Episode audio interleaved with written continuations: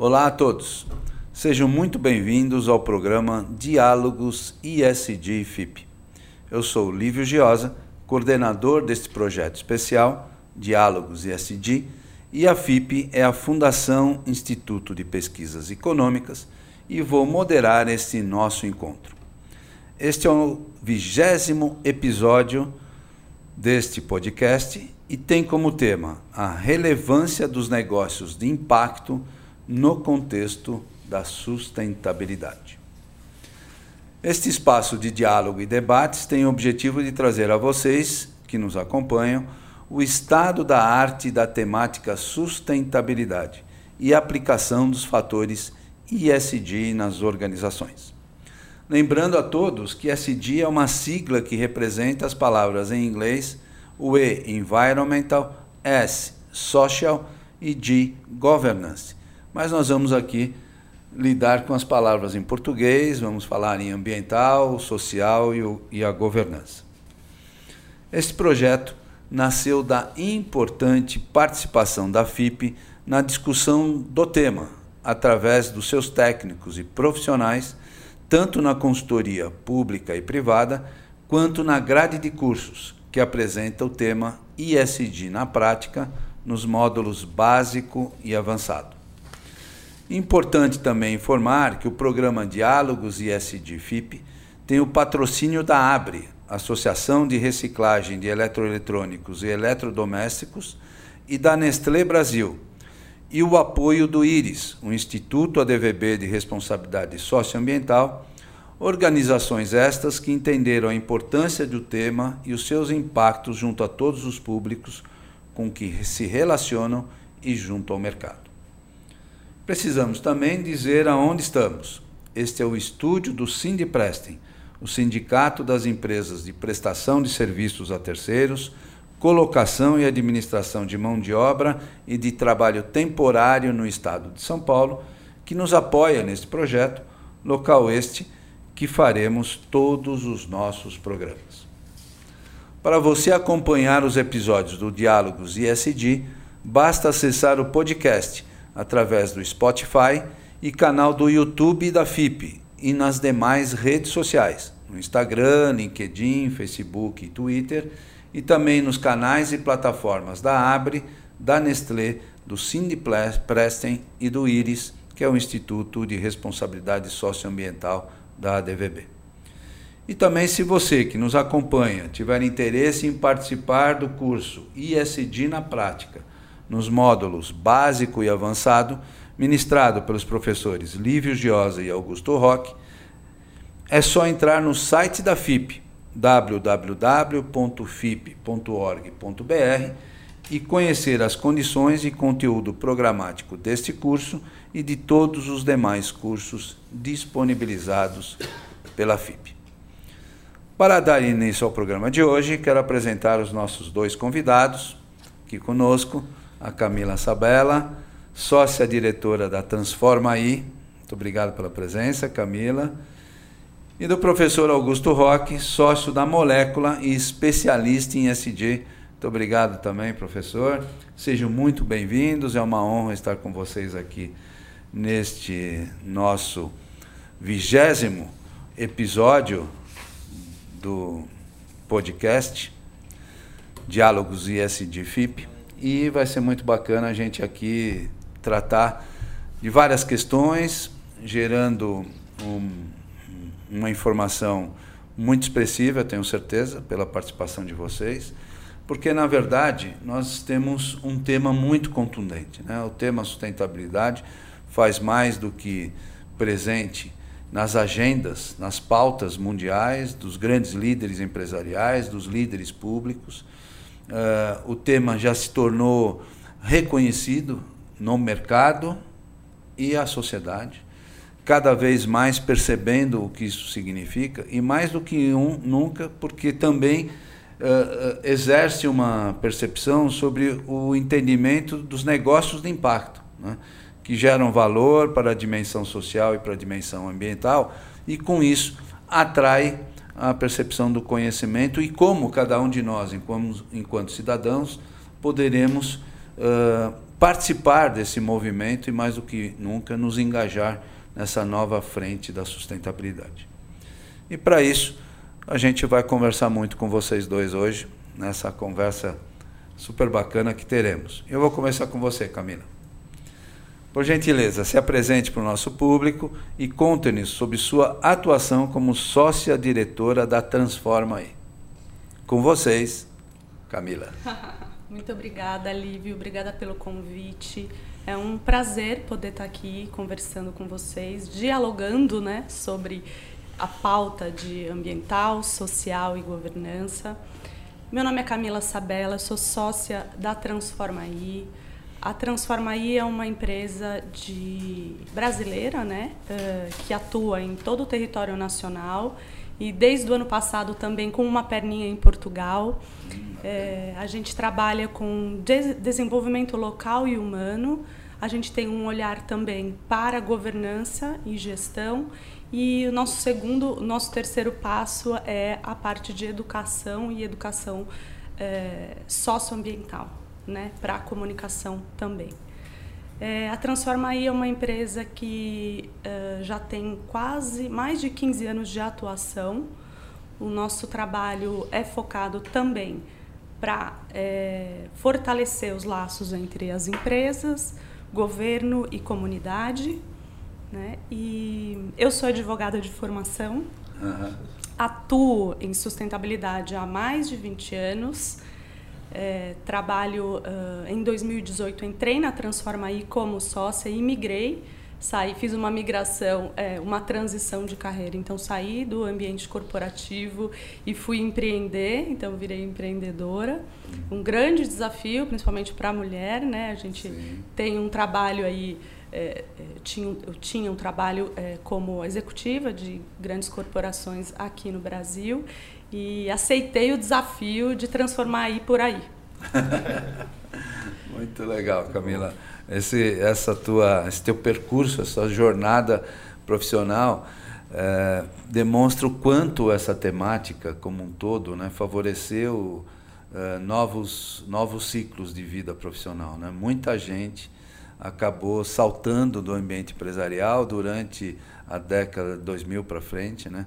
Uh, o terceiro setor ficou cada vez mais robusto, precisando de profissionais, precisando de boas práticas. Isso alimentou a construção de empresas capazes de repercutir essa necessidade. O mercado abriu esse espaço. Né?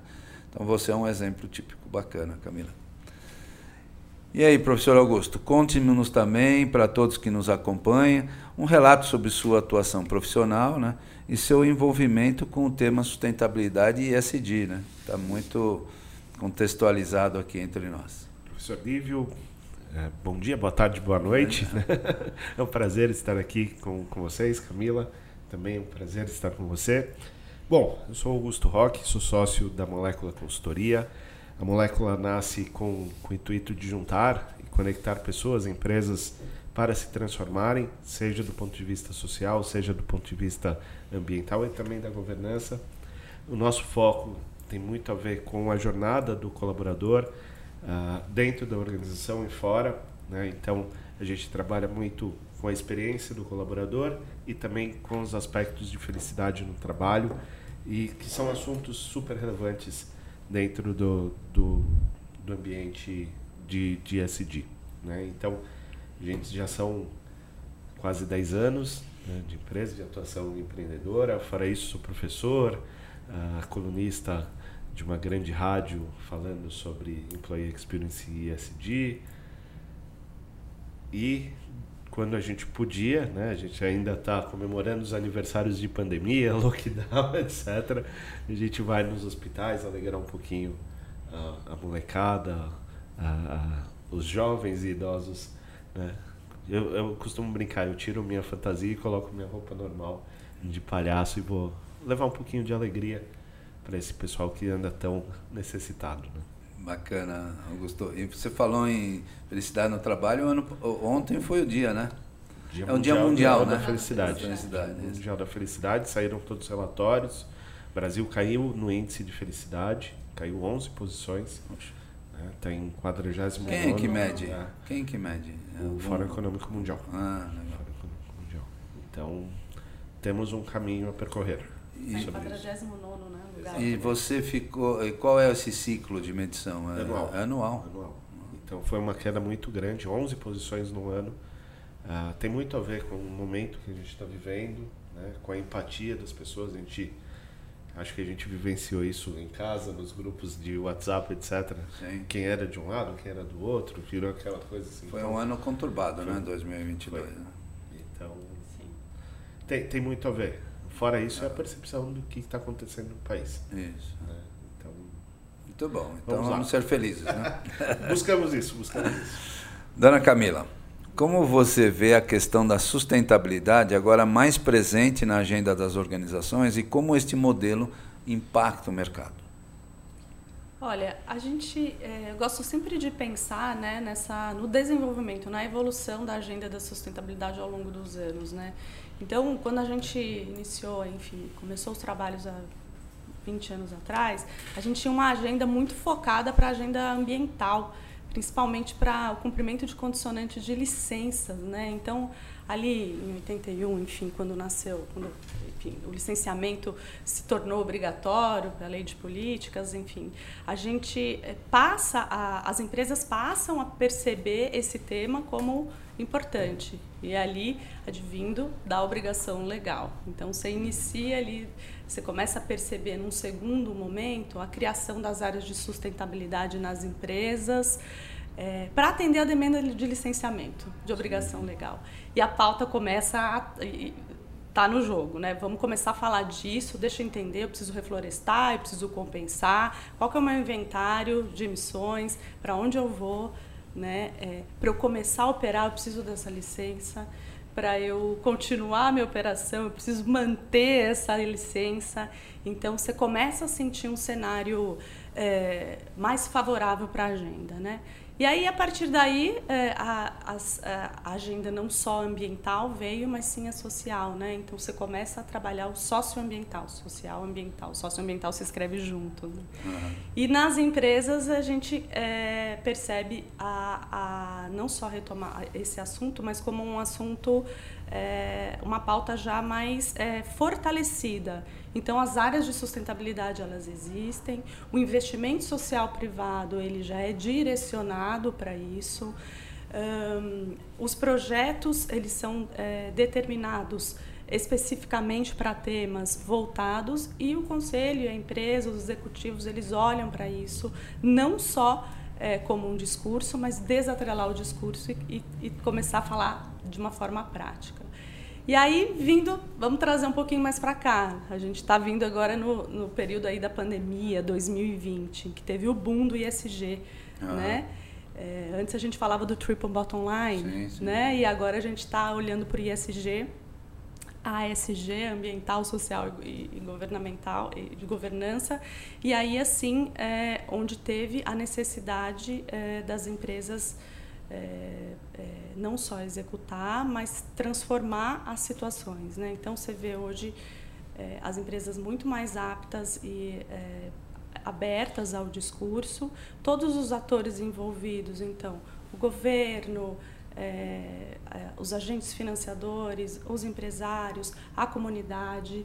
Então, existe a pauta socioambiental é, como um assunto é, comum para todas essas partes. Sim, então, sim. percebo que houve essa evolução advinda da obrigação legal e hoje, num contexto mais é, é da necessidade do exercício da função social da empresa. Sim, perfeito, perfeito. Muito bom. Eu, eu vou esperar a resposta do Augusto e depois vamos fazer algumas intervenções para a gente poder nos posicionar uh, os três nessa dimensão. Augusto, como é que você enxerga o estado da arte hoje da sustentabilidade e a aplicação dos conceitos ISD? Dentro muito dessa linha também que a Camila comentou. Né? Eu vejo que existe um grau de percepção e maturidade cada vez maior por parte das organizações por parte das pessoas. Uh, cada vez mais a gente percebe a materialidade né, nessa, nesse diálogo que são criados entre os stakeholders, entre os públicos com os quais as organizações se relacionam, e isso vai dando força, né? vai dando corpo E eu vejo hoje uma condição sine qua non, como diferencial competitivo e como atuação no mercado. Né? Os dados do IPCC que saíram ontem também, ontem foi um sim, dia cheio sim, de, é, de informações, né? é, mostram que não é um caminho sem volta. Ou a gente adota boas práticas, sim. ou a gente está perdido.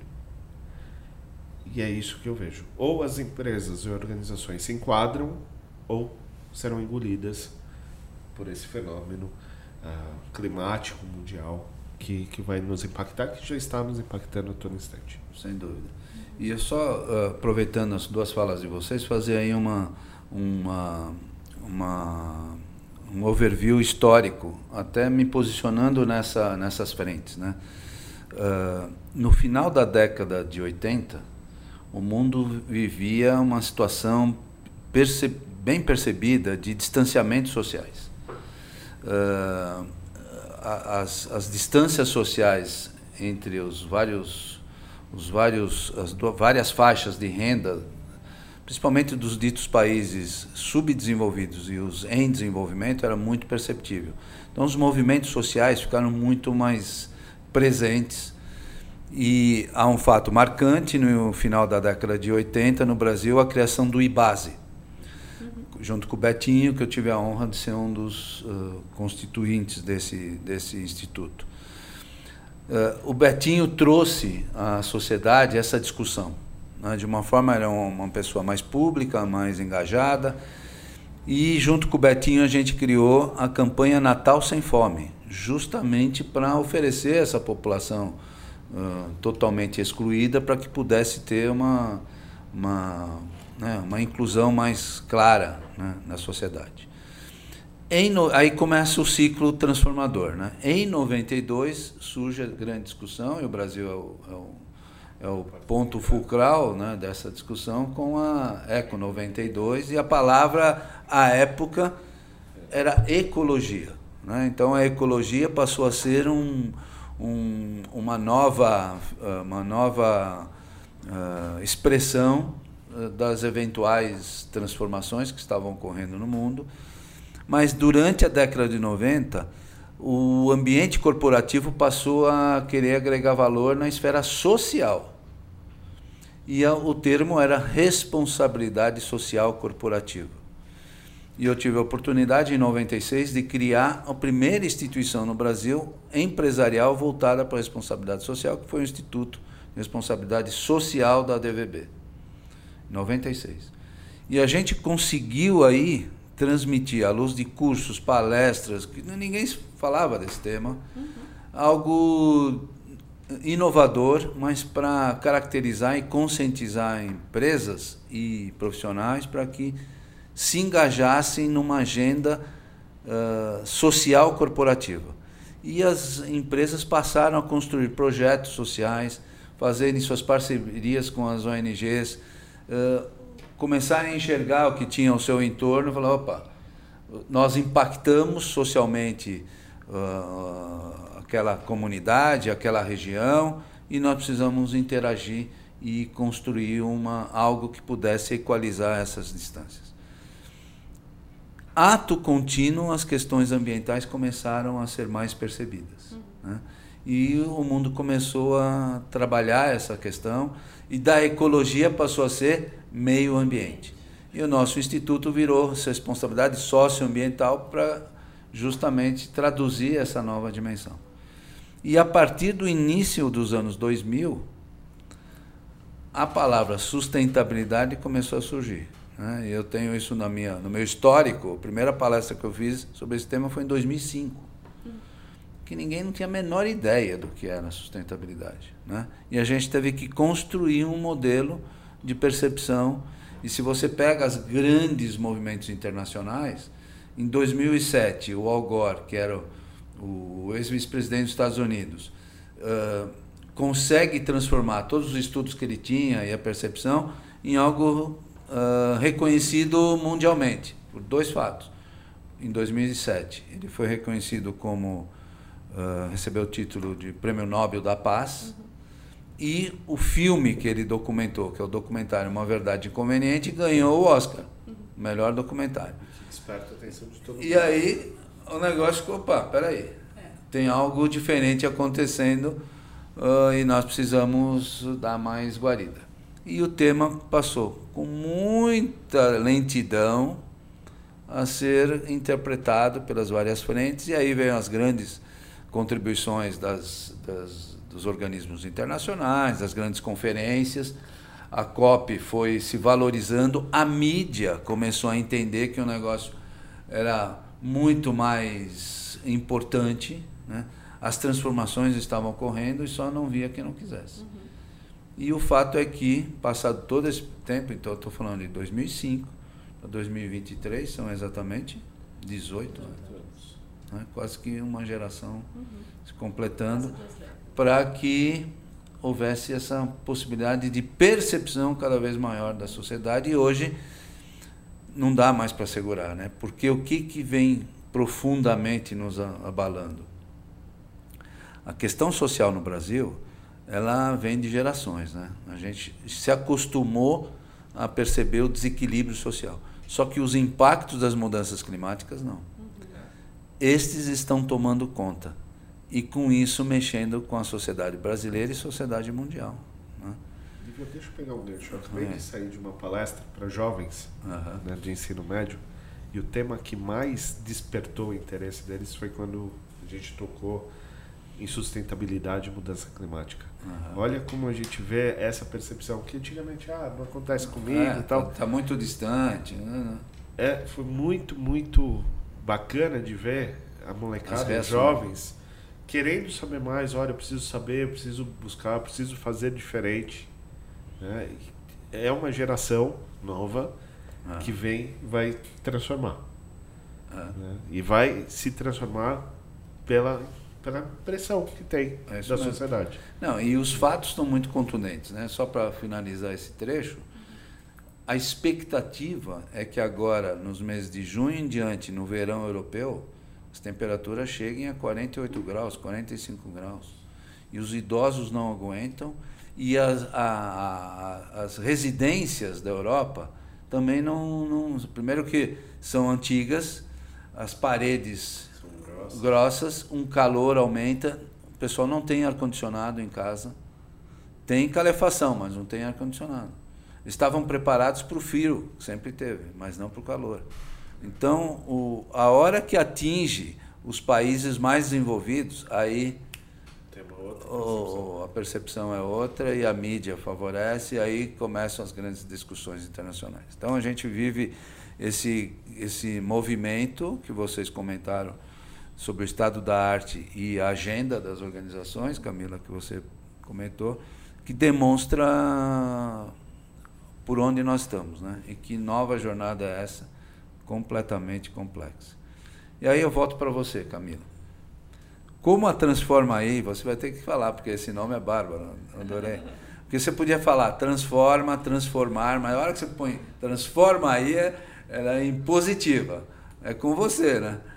Então, como é que a Transforma aí foi criada e em quais cenários os sócios entenderam, né? Você pode falar um pouquinho sobre isso, que a empresa teria condições de ter sucesso. Muito bom. Um Eu acho que isso. até aproveitando o gancho do que a gente estava falando, né? É, na conferência de Estocolmo lá em 79, é, a gente trabalhava sustentabilidade, falava-se do termo de sustentabilidade para as, com, como um compromisso para as futuras gerações, é. né? E hoje a gente é, quando você fala dos jovens, é, a gente está olhando para um ambiente resiliente, né? As situações de resiliência. Então, não é mais futuras gerações, é para hoje. Então, esse jovem que, acorda, que nasce hoje, que nasce nessa década, ele já, nasce, já nasce com essa condição. Que talvez na, na nossa época também a gente já teria nascido, mas a gente não tinha a percepção exata da resiliência, do tamanho, né? E a Transforma aí, ela vem, ela nasce desse processo, desse, desse, veio acompanhando, se desenvolvendo nesse processo de compreender a necessidade junto com as empresas através da obrigação legal, né? Lá do começo, ai, cadê? O que, que vocês fazem? Vamos começar a trabalhar um estudo é, EIA RIMA. A gente precisa de condicionante de licença. Oi, transforma aí. Vamos me ajudar.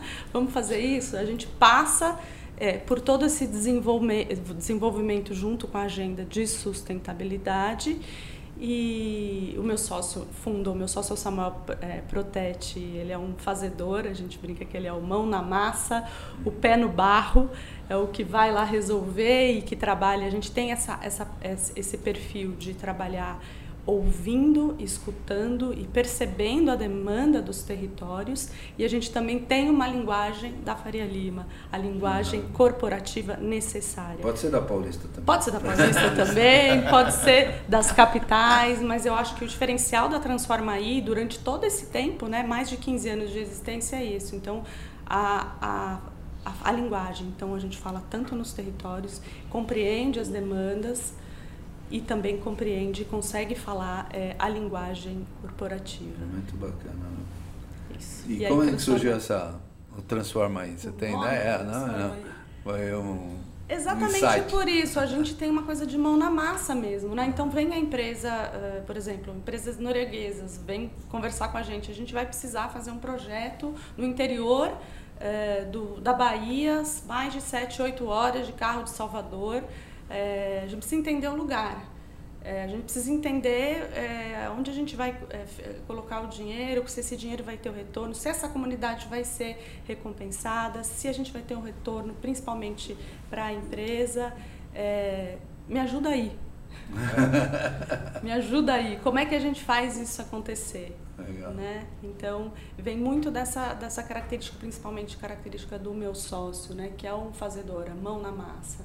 Então, a gente constrói, é, apoia as comunidades para a construção de dentro olhando a arquitetura que é a permacultura né? A arquitetura uhum. voltada para as questões e técnicas é, sociais e ambientais. A gente trabalha a aplicação de tecnologias ambientais uh, para por exemplo projetos com recuperação de nascentes matas ciliares e é tudo isso mão na massa. A gente faz, Sim, compra o trator, faz junto. Então, é, acho que essa, essa característica aí do fazer também. Muito Pensar e fazer. Pensar e fazer. Muito legal, Camila. Né? Exatamente. Show de bola.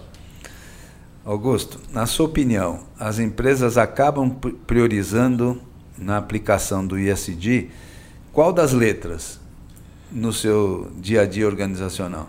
Pelo histórico, o S e o, o, o A. Hum. Mas hoje, cada vez mais, a governança. Os controles cada vez mais rígidos, os códigos de ética, e eles não podem esquecer das pessoas. Eu acho que é, é um braço que está sendo feito. Uh, eu preciso cuidar né, de um grande guarda-chuva, que são os códigos de ética, a parte de compliance, a parte de diligência, mas ao mesmo tempo eu preciso cuidar das pessoas para cuidar do meio ambiente. Então eu entendo assim, eu organizo a casa, eu cuido das pessoas e as pessoas cuidam do meio ambiente. Tá, então está tendo um ciclo uh, bem virtuoso nesse sentido, né, de fazer acontecer junto. E você entende que a, governança eh, nesse sentido, ela favorece eh, claramente a introdução, porque vamos pensar não só nas grandes empresas, né? Vamos pensar nas médias, nas pequenas empresas, porque todas emitem carbono, Sim. todas têm colaboradores, todas têm uma presença no cenário. Né? E o que mais a gente quer, já falamos algumas vezes essa palavra, é engajamento. Né? Não adianta só o grande se engajar. Né?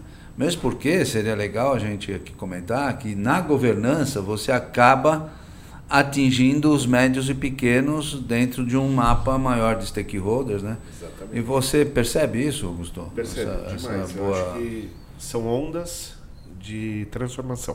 Uhum. O grande percebe, necessita e ele cobra do médio e do pequeno. E o médio não pode ficar mais, né? O médio e o pequeno não podem mais ficar atrás, porque muitas vezes é o único fornecedor, é o ganha-pão. Ele fala, eu também preciso fazer. E ele acaba inspirando. Quando ele também não é o agente que fala assim, olha, eu tenho uma solução. E ele passa a ser pró-positivo nesse sentido. Mas eu acho que a governança é o, é o fator principal Sim. para cuidar das pessoas, para as pessoas cuidarem do ambiental. Legal. Né? A gente vê, né, volto a falar, sem isso é, fica solto. Daí fica, ah, eu só estou plantando árvore, né? Que como durante um bom tempo falaram, Ah, você só cuida, vou pintar de verde. E eu já vi empresas falando assim, não, eu sou verde. Por quê? Porque eu pintei de verde meu muro. Uhum. Né? Não é. Preciso ter uma estrutura porque precisa dar resultado. Né? E acho que esse é o grande ponto. Nada é só pelo, pela causa. A causa dá resultado. E é uma causa importante. Legal. E eu acho que vocês né, que conversam com o mercado entendem que, primeiro, a grande empresa tem, através do sistema de integridade, a possibilidade, ou compliance, né, tem a oportunidade de, através daquele questionário de due diligence, abordar os seus fornecedores. Uhum. E com isso, o fornecedor, que em geral é pequeno ou médio, ou micro, ele é impactado. E ele fala assim: Ué, o que está acontecendo com aquela empresa? Que antes eu ia lá, vendia, mas agora você quer que eu preencha o questionário, faz pergunta, faz alguma coisa está acontecendo, né? E se ele não perceber. É, ao mesmo tempo a gente vê as empresas fazendo a matriz de materialidade. Sim. E aí tem que conversar com o stakeholder. Daí começa a não, ter. Ele começa a falar, mas, mas por que, que eu estou envolvido nisso? Exato. Então esse grande ciclo, que era um ciclo único dentro da organização, ele se expande né, de uma forma bacana. Com responsabilidade. Né? Isso, isso. E isso vai envolvendo o que a gente chama toda a cadeia de valor. Né? Então isso é Bem legal. Camila, fala um pouquinho mais dos projetos que vocês desenvolvem, isso que é bacana, dos seus clientes e os impactos sociais e ambientais que a atividade revela.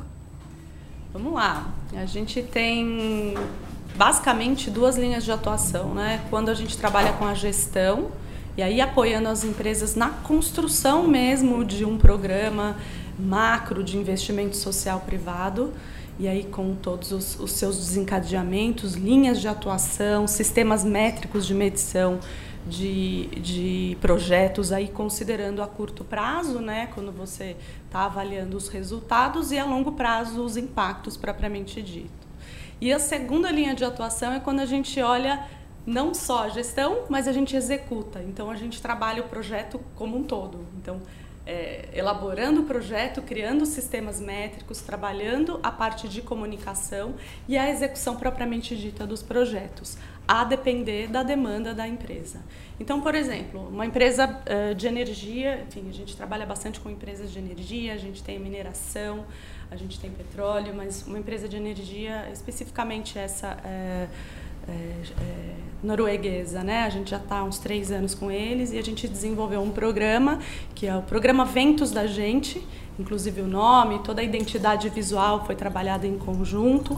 Esse programa está no interior uh, do, do, da Bahia, no Nordeste, sertão profundo, e ele trabalha, ele considera três linhas grandes de atuação que a gente chama de PDE, que é o Programa de Desenvolvimento Educacional, onde a gente trabalha com é, as uh, escolas desses dois municípios, são 80 escolas, onde a gente traz, é, fez um levantamento dos saberes e os fazeres locais, então a gente criou um e-book com eles, e também a construção de espaços educadores, a partir da escuta das professoras, é, no meio da pandemia, entendendo o que, que eles precisavam para ter um ambiente bom e melhor porque a gente entra numa situação em comunidades em que às vezes você fala: o que, que eu vou fazer? Tem muita coisa para fazer. Vamos começar pelo Tem bom tudo, e o belo. Né? Vamos começar a olhar esse espaço aqui. Então, esse foi uma vertente. Dentro ainda desse programa macro, guarda-chuva, programa Ventos da Gente, a gente tem é, o PDS, que a gente chama que é o Programa de Desenvolvimento Socioambiental. Nós desenvolvemos um edital e também nessas comunidades, nesse território, que é um edital que a gente chama edital de ideias, onde a comunidade é, ela não vem com um projeto, o projeto é desenvolvido ao longo do tempo com a gente, com as formações. Ela vem com ideias. Eu tenho uma ideia, então a gente começa a receber as ideias pelo WhatsApp, porque funciona muito, né? A gente recebe as ideias tal. E transformou, é, tudo para dizer que a gente transformou essas ideias em 60 projetos Ideias da própria comunidade. Ideias da própria comunidade, se transformando. Né? É, é, e aí trabalhando uh, corte e costura, empreendedorismo, atividades agroflorestais. E o terceiro, que é o PDO, que é o Programa de Desenvolvimento Econômico, onde a gente encontrou nessa localidade é, é, muitos produtores é, que trabalham com orgânicos. Então a gente impulsionou. E na, e na, então assim, o olhar sempre é para o que ele tem, o que que essa comunidade, o que que esse território tem. Então esse é um exemplo bom, esse é um exemplo que eu trago assim com bastante carinho. E a gente Isso é transformar na veia. Né? É transformar na veia. É, e você pega vários estratos da sociedade, né? Criança, sim. jovem, adulto. Sim. Empreendedores, né? Eu acho que empreendedores, às vezes a gente vem essa coisa da governança que vocês estavam, a gente estava comentando. Então vem a governança de cima para baixo e aí como reverbera nessas localidades. Exatamente. Mas tem o de baixo para cima também. É, ah, vamos fazer um edital, tá?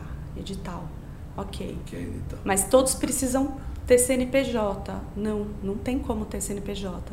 Essas comunidades não têm. A gente não tem. A gente pode trabalhar a formalização ao longo do programa, né? Mas como é que a gente vai? E aí a gente conversa com a empresa. Essa coisa da conversa de cima de para baixo. Vamos no meio termo. Vamos tentar entender as ideias dessas localidades e impulsioná-las de uma forma efetiva. Sim, vamos ainda que seja uma empresa norueguesa, vamos, vamos. Ah. Então, assim, quebrando paradigmas também, para também compreender e chegar num denominador comum para ambas as partes. E, Camila, é, essa empresa norueguesa tem que atividade? Ela é a maior empresa de energia renovável da Europa. Então, e o que, é, que ela constituiu nesses dois municípios? É, parques eólicos. Parques é, eólicos. Energia eólica. É. Tá. E aí, você pode falar o um município? Posso, posso. É o Ibaí e Ibipeba, no interior, na região de Irecê, no interior da Bahia. Então, mas os, os, as, as pás eólicas estão no, no interior? Não estão, estão no litoral? Municio... Não, estão no interior. Então, o índice de vento é, é deve ser alto. É alto, é alto. Muito legal. É. Você costuma ir lá ou é só seu sócio? Não, seu sócio? eu vou muito. Ah, Tem que ir, principalmente então no início. Nós vamos marcar uma hora para ir lá. Vamos? Não quero nem saber. Pode ir. tem lá, tem o Espírito Santo. Ah, a gente também está com, com, uh, desenvolvendo o trabalho de, do edital uh, no Plano Norte, né, da Suzano, no norte do, do Espírito Santo. E aí também trabalhando com aceleração de, de empreendedores locais. Aí é uma gama Muito gigante. E aí abre outras, outras possibilidades. Muito bom. Parabéns, viu? Muito legal. Augusto, eu sei que você tem viajado, né? Você foi para Pernambuco esses é, últimos dias, né? Fui fugir dos tubarões. Agora, agora dá um overview para gente. Como é que você vê nessas regiões, e aí eu também, a, a, sua intervenção é bacana, Camila, porque na verdade a gente fica muito uh, presente no âmbito das capitais, especialmente São Paulo, e nos uh, Brasília, Rio de Janeiro, Porto Alegre, que são cidades que têm essas visões muito claras né, do envolvimento empresarial no tema ESG. Mas quando você vai para outros territórios no Brasil, você vê que a temática está presente? Você consegue enxergar isso sim, mais no sim. dia a dia? Uh, menos do que na capital. Mas sim, há uma percepção levada pelos grandes players de que é preciso transformar os povos. E esse é, é o ponto primordial. A gente vê o, o tema ESG é, em Pernambuco, pelo menos, começando a ficar aquecido, graças a grandes players, grandes entidades que estão uhum. levando, mas demora um pouco mais de tempo. Sim. Mas uh, não é só mais fagulha a gente já vê fogo acontecendo, tá. né? um bom fogo, né? essa percepção. E a gente já começando a, a ser chamado para conversar, para debater, para fazer uh, mentorias né? Uhum. em cima desse tema com as organizações. Ainda é muito Legal. insípido, mas uhum. já começa já tá o movimento. Já começa o movimento que é um pouco contrário né, no Nordeste, né, a gente falou de Pernambuco, no Nordeste do que de Manaus, por exemplo, na região uhum. norte. Porque já tem lá uma percepção diferente, por, da Zona Franca, etc. Né? A própria floresta, floresta amazônica. Né? Então, é uma percepção um pouco diferente. Legal. Mas... É, e a gente, é, olhando um pouco também a história do desenvolvimento do país, nos últimos 30 anos, o Brasil uh, saiu das capitais, do ponto de vista da, das suas plantas industriais, das suas várias unidades de negócio, e foi para o interior. Né? Uhum. Então você tem um, uma migração para a interiorização do desenvolvimento e que ajudou muito né, essa percepção. Né? E a hora que você vê uma empresa como essa, imagina o poder transformatório que isso jamais aconteceria nesses territórios se não houvesse essa demanda empresarial. Né? Podia até ter sido outra empresa e o cara está pouco ligando para o que está acontecendo lá. Né? E o quanto essas comunidades uh, são aquecidas, são acolhidas por um processo transformatório bárbaro, né? E é algo que permanece, né? Não é uma empresa que chega e sabe Deus se vai ficar quanto tempo. Não, até pela, pela, pela tipologia do negócio dela, ela está lá, né? Sim. Ela plantou a árvore é, eólica ali, né? é. né? Então, é mais do que perceptível a presença dela. Anos, né? É, é, mais do que perceptível, né? Tempo, né? E essa energia vai para essas comunidades também? Não diretamente. Não diretamente. Né? Diretamente não. Seria bacana se Seria tivesse, né? o ideal, o mundo ideal. É. Mas por enquanto Mas vai para a distribuidora, Mas vai né, para a distribuidora local, que já é um, é. Avanço. Né? O Nordeste tem um percentual altíssimo né, de energia eólica sim, hoje. Sim, então, sim. É, mudou a paisagem. Mudou. Muito legal. Camila, a Transforma estabelece nos seus projetos práticas que se enquadram na metodologia das dimensões de ESG? Sim, a Transforma nasce daí, né? O nascimento, o modelo de negócio da Transforma aí considera o, uh, as, o tripé, né? Não, e só abrindo parênteses, você falou uma coisa bacana, o triple bottom line, triple né? no tempo do triple bottom line, para explicar, e eu acho que ainda é a expressão mais bacana eu costumava dizer, ó, o triple bottom line agora é o for bottom line, porque o ponto G entra no processo, né? Mas o, o, o, tripé é fundamental. É, o social, ambiental ah. e econômico. Com equilíbrio. Né? Com equilíbrio e aí dentro desse guarda-chuva que é uma governança e uma gestão. É, sim, considera é, é até o, o, nosso produto, né? o que a gente entrega para os nossos clientes são os sistemas é, que consideram é, a metodologia para a apuração e o monitoramento dos nossos resultados, dos resultados. E da parte da, por parte da transforma aí às vezes você fala muito, faço muito e no, internamente eu não faço, né? É a gente tem, uh, a gente aplica essa metodologia, né, que a gente trabalha com o BSC que é o Balance Scorecard ah. internamente, e a gente também tem a medição, a nossa matriz de medição, e também a COP, né, que a gente faz o relato para o Pacto Global anualmente, então desde 2019, então tem esse relato aí publicado, que também atesta transparência, credibilidade, então a gente traz isso para dentro. Aliás, esse ano o relato está sendo transformado, eles estão alterando e a gente vai ter é, boas contribuições aí com indicadores. É, Muito legal. Você falou em um determinado momento da educação ambiental. Uhum. Vocês também promovem essa sim, atividade? Sim. Transformar nasceu com esse viés, né, uhum. a educação ambiental. Eu sou advogado especialista em direito ambiental, meu sócio ele é, é engenheiro ambiental. Ah, tá. né? Então, é, as empresas, quando começaram a solicitar os nossos, os nossos trabalhos especificamente para o cumprimento de licença ambiental, o escopo principal era a educação ambiental. Então, por exemplo, nós tivemos um projeto de quase 10 anos ali na, com a Fibre, a Suzano, que era o núcleo, a gente trabalhou com a gestão e a execução do núcleo de educação ambiental ali para a fábrica, eh, trabalhando não só a comunidade do entorno, mas também com os colaboradores e palestras, é um núcleo enorme que tem ali em Jacareí. Uhum. E, então, era uma, eram atividades é, semanais aí, considerando esses dois públicos. É, e a parte de educação ambiental, ela está ela tá dentro do... Quando a gente entra na escola, quando a gente entra é, para falar com os líderes empresariais, quando a gente faz palestras sobre é, mobilização, todo o trabalho de educação ambiental é, é a, a, fonte principal da nossa, do nosso trabalho. Né? Muito legal. Sim. Muito bom, Camila. Parabéns, parabéns. Legal. Augusto, acabou de ser lançada a BNT PR 2030, a nova norma de qualidade ESG para as empresas brasileiras. Você já tomou conhecimento desse conteúdo, já estou sabendo, Sim. que já me deram um spoiler.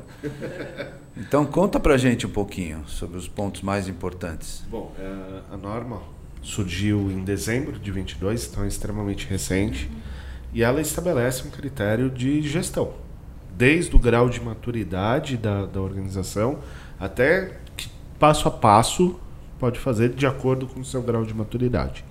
Né? Então, quando a gente fala da, dessa norma, é uma diretriz, uh, uma norma norteadora, né? por isso que é o PR, uh, ah, recomendado de práticas recomendadas para atingir uh, neutralidade de carbono até 2030. 2030 é, é amanhã. É amanhã. tá, exatamente. Então, vai ser um movimento. a partir do momento que a gente tem uma norma, uhum. Isso para as organizações passa a ser um grande roteiro. Uhum. E esse roteiro, é, para quem abraçar, né, vai sair na frente. Uhum. E eu acho assim, vai sair com qualidade, com chancela. Sim. Esse, esse para mim é o, é o, ponto principal.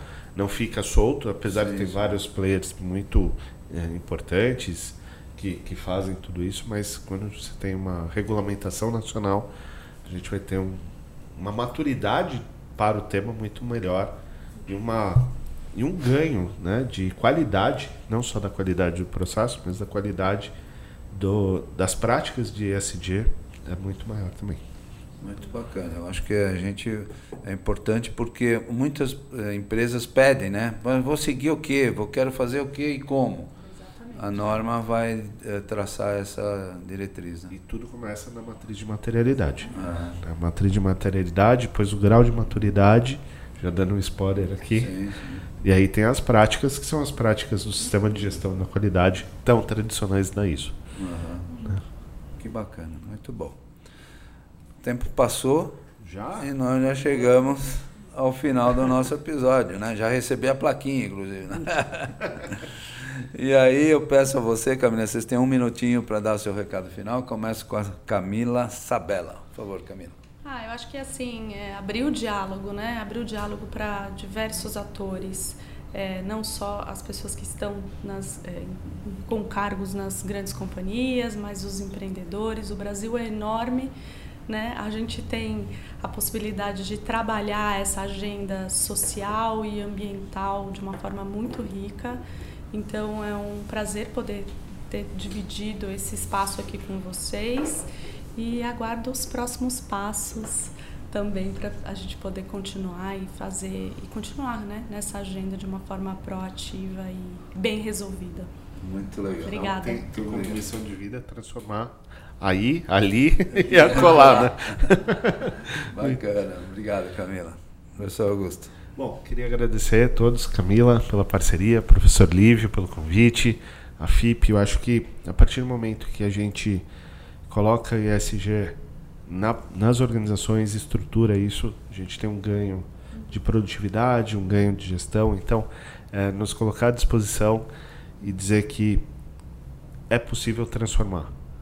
E para isso basta ter atitude. Né? Eu acho que é uma grande lição, um grande mestre, professor Livio Giosa, não sei se vocês conhecem, sempre nos ensina. Né? É preciso ter atitude sustentável. E quando a gente tem isso, que é o mão na massa, né? O pé no barro, como a Camila falou, a gente precisa fazer. Então, é, é hora de parar de discutir e agir. E a gente está à disposição para isso. É, e nós estamos atrasadíssimos para não correr muito, porque o tema está mais do que nunca presente e precisamos transformar. Quero começar aqui os nossos agradecimentos, especialmente à diretoria da FIP, na pessoa do seu presidente, professor Carlos Luque, a diretoria do Cine Prestem, na pessoa do seu presidente Vander Morales, a diretoria da Abre, que patrocina esse evento. Um abraço ao Sérgio Carvalho Maurício, a diretoria da Nestlé do Brasil, a diretoria do Instituto ADVB de Responsabilidade Socioambiental, aos nossos técnicos, o Beto, o Gustavo, o Zé Carlos, a nossa equipe de apoio, Ali Monteiro, a Michele Belfiore e ao time da GBR Comunicação que também nos apoia. Não esqueçam de nos acompanhar no canal do Spotify, do YouTube da FIP e nos canais da Abre, da Nestlé, do Iris e do Cindy Plesten e também nas redes sociais destas instituições. Agradeço aos nossos dois convidados, vocês foram brilhantes, perfeitos, foi muito bacana. E também a você, que nos acompanhou neste Diálogos ISD FIP, com o patrocínio da Abre e da Nestlé do Brasil e apoios do Sindiprestem e do Instituto ADVB de Responsabilidade Socioambiental. Até o próximo episódio.